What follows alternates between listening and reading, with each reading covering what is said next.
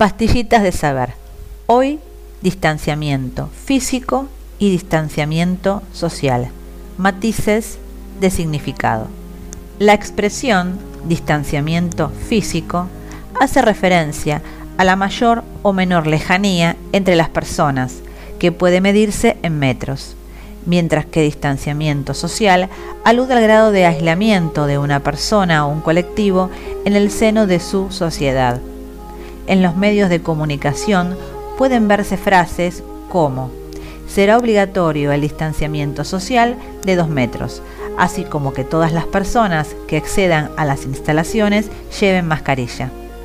Tanto distanciamiento físico como distanciamiento social son expresiones válidas y a menudo pueden estar relacionadas.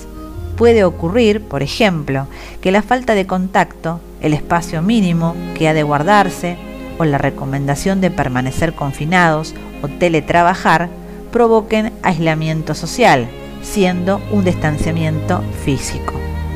En este sentido, puede aducirse que el hecho de trasladar las relaciones sociales de un plano físico a uno virtual constituye al mismo tiempo un distanciamiento físico y social a la vez.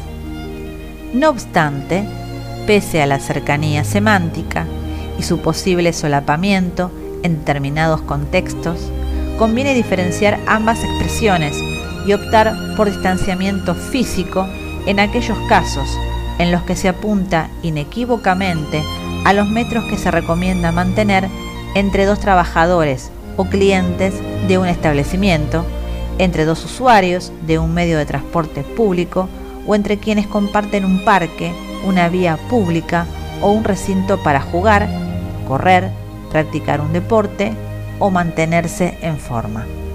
Respecto a la expresión distanciamiento sanitario, cabe destacar su ambigüedad, pues puede interpretarse como distanciamiento impuesto como medida sanitaria o como distanciamiento entre dos sanitarios o entre un sanitario y su paciente.